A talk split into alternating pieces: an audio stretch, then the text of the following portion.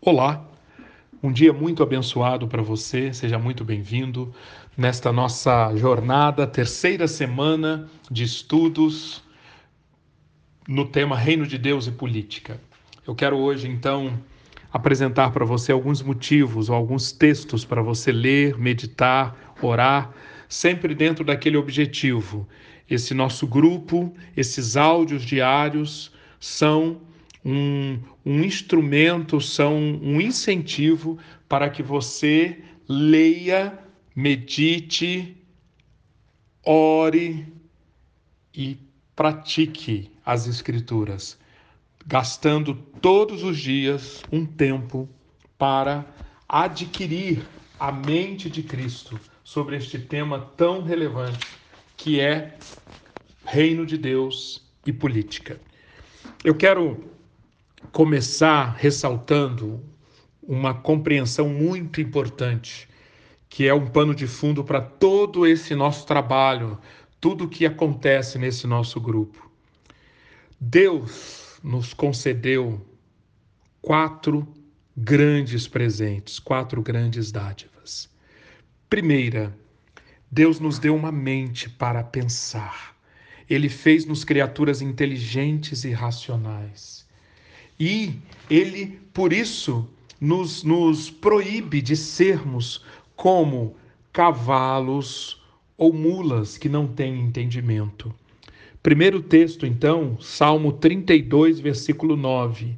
Não sejam como cavalo ou burro, que não têm entendimento, mas precisam ser controlados com freios e rédeas. Ele nos deu uma mente para usar. 1 Coríntios capítulo 14, versículo 20. Irmãos, deixem de pensar como crianças. Com respeito ao mal, sejam crianças, mas quanto ao modo de pensar, sejam adultos. Esses são dois dos inúmeros versículos através dos quais as Escrituras nos mostram que o pensar é uma dádiva de Deus e é para ser usada para que não sejamos como crianças, como meninos, mas sim sejamos cada vez mais adultos no modo de pensar.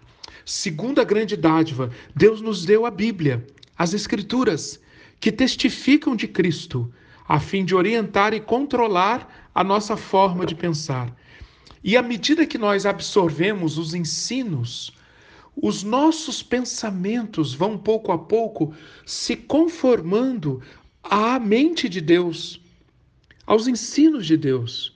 Não é uma questão de se decorar apenas uma porção de textos bíblicos, mas é de apropriarmos-nos dos grandes temas e princípios da Escritura e fazermos a ponte entre esses temas e princípios e o nosso mundo, nossas demandas, nossa vida financeira, o uso do nosso tempo, política, cidadania.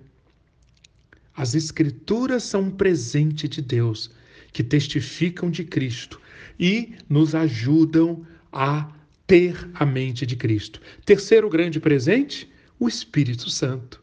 Ele é o Espírito da verdade e ele nos abre as Escrituras e nos ilumina a mente a fim de compreender as Escrituras e aplicá-las.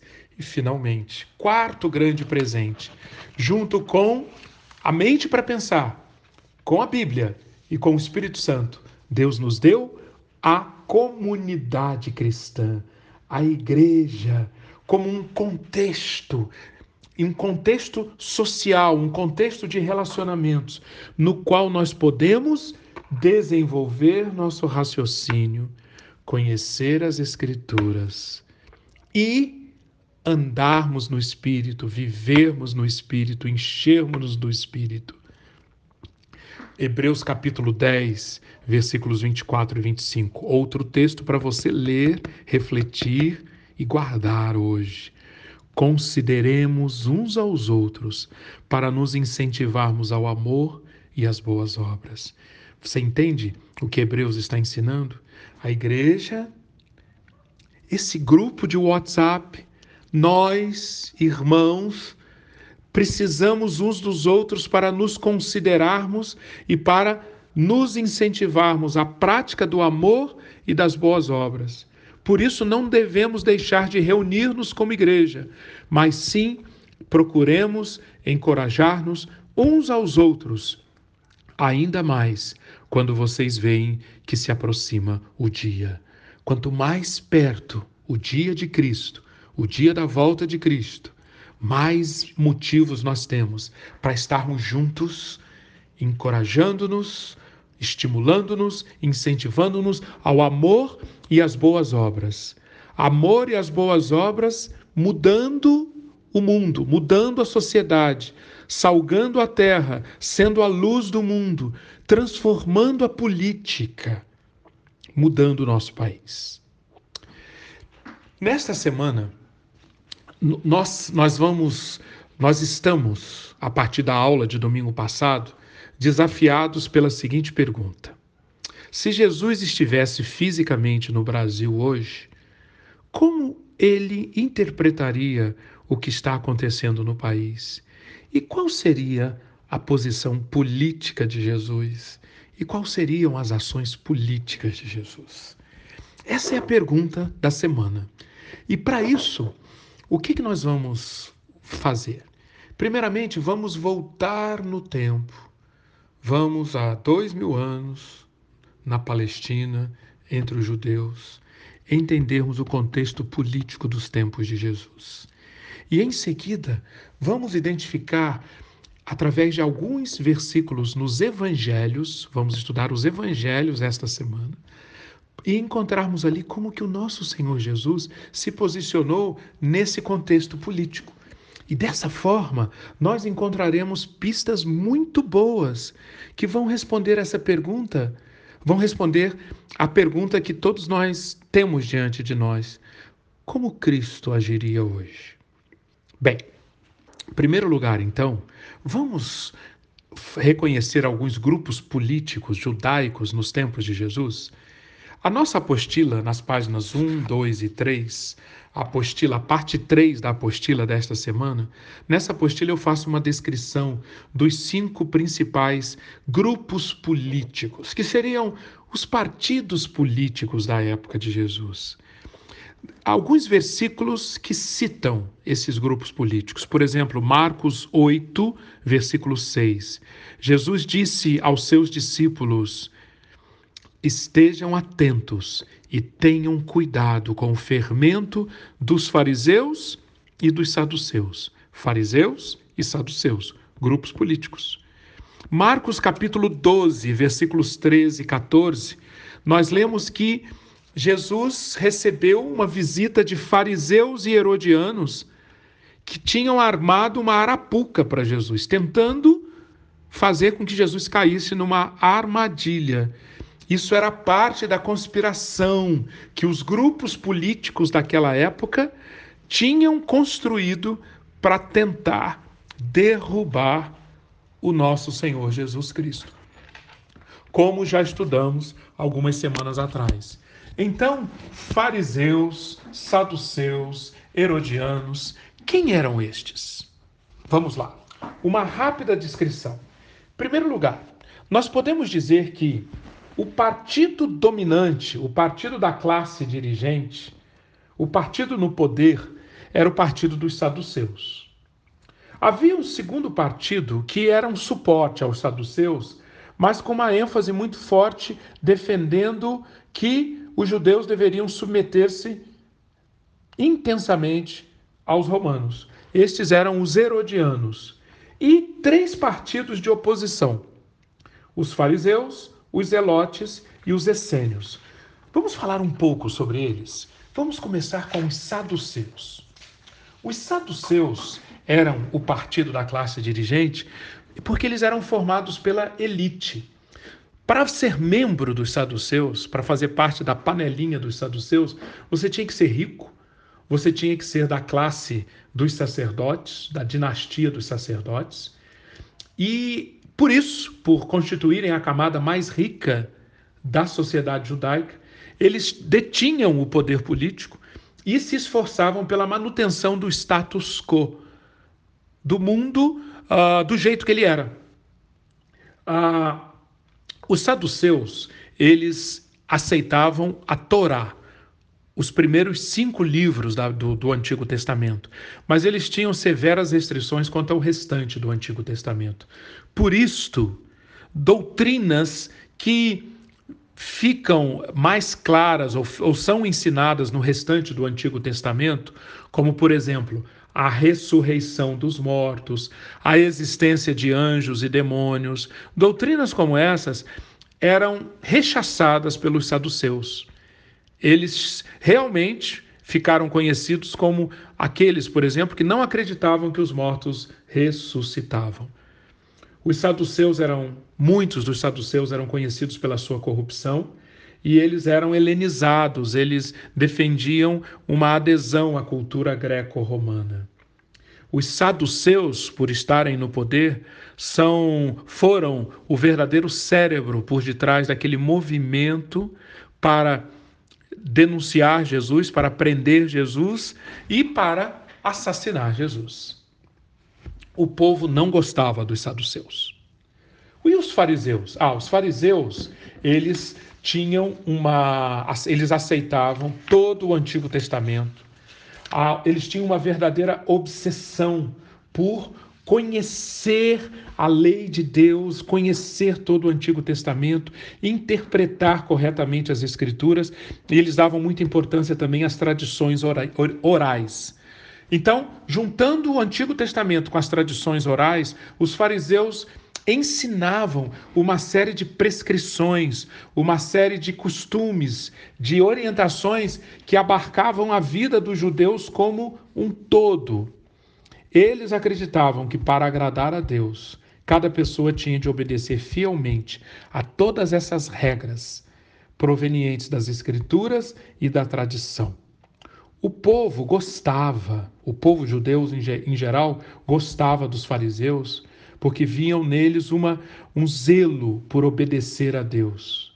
Mas os fariseus, eles eram um tanto exclusivistas. Eles se consideravam separados. Se, se, eles procuravam se separar do povão, dos, da massa que eles consideravam ignorante, vulgar e pecadora. Os fariseus, então, eles formavam esse grupo extremamente influente a ponto de não se poder fazer política, não se poder chegar ao povo, conduzir o povo sem a ajuda dos fariseus na época. Terceiro grupo, agora vamos falar dos zelotes. Quem eram os zelotes? Zelotes eram como que uma dissidência dos fariseus. Os zelotes, eles acreditavam em boa parte do que os fariseus defendiam, porém, eles achavam que os fariseus eram muito passivos, porque os zelotes acreditavam que o reino de Deus deveria ser trazido pela luta.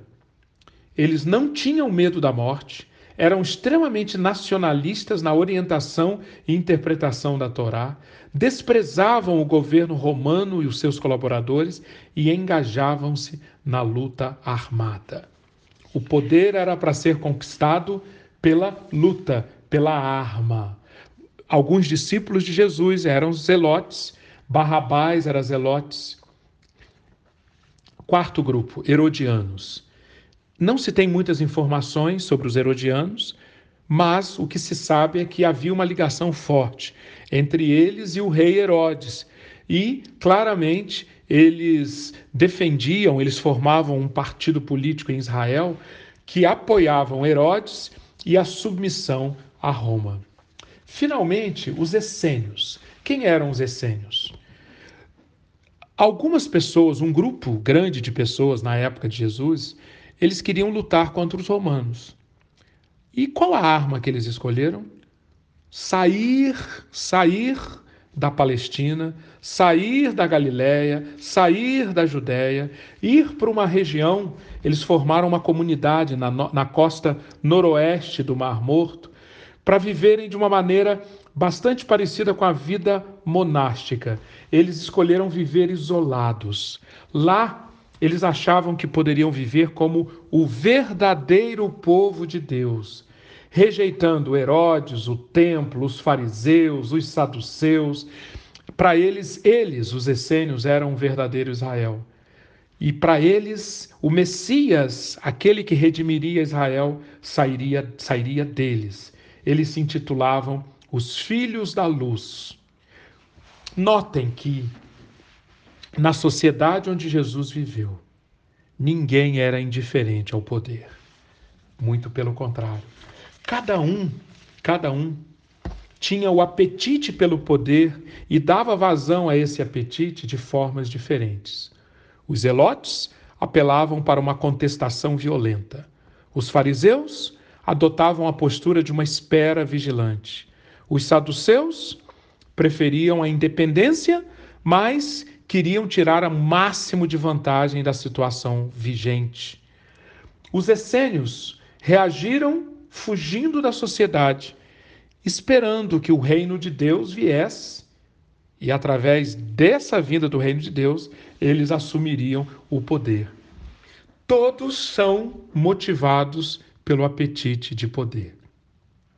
Qualquer semelhança com os dias de hoje não é mera coincidência. Note que essa mesma atitude, essa mesma sede, essa mesma inclinação pelo poder existe hoje. E nós precisamos hoje aprender com o nosso Senhor Jesus Cristo como lidar com essas divisões, com esse, com esse partidarismo, aprendendo a pensar, a raciocinar como o Senhor Jesus raciocinou e discerniu. Nos dias seguintes, nos próximos três dias, nós vamos, nós vamos nos concentrar em textos nos quais Jesus lida com o poder que estava, a disputa de poder que estava ao redor dele. Nós, eu quero, na realidade, eu quero deixar para nós hoje o desafio de, considerando isso, considerando que o partidarismo, considerando que a divisão, considerando que os diversas, diversas maneiras de lidar, de nós, de, do ser humano lidar com o apetite pelo poder, isso está presente hoje. Gostaria que nós orássemos pelo nosso país e por esse aspecto do nosso momento hoje. O país está dividido, o país está cindido. E em muitos casos, é muito mais do que um, um, conflito de ideias ou uma disputa de ideias. Partidos, pessoas, grupos estão efetivamente parecendo-se com os grupos políticos da época de Jesus, querendo se devorar uns aos outros, partindo para apelando para diversas armas que não tem nada a ver com a democracia, com o debate político. É a disputa do poder e a falta de respeito, a falta de consideração, a falta de um mínimo de consideração da dignidade do outro lado. Nós precisamos ver aí, claro, a, a, o, o, a manifestação humana, claro, mas também a manifestação diabólica.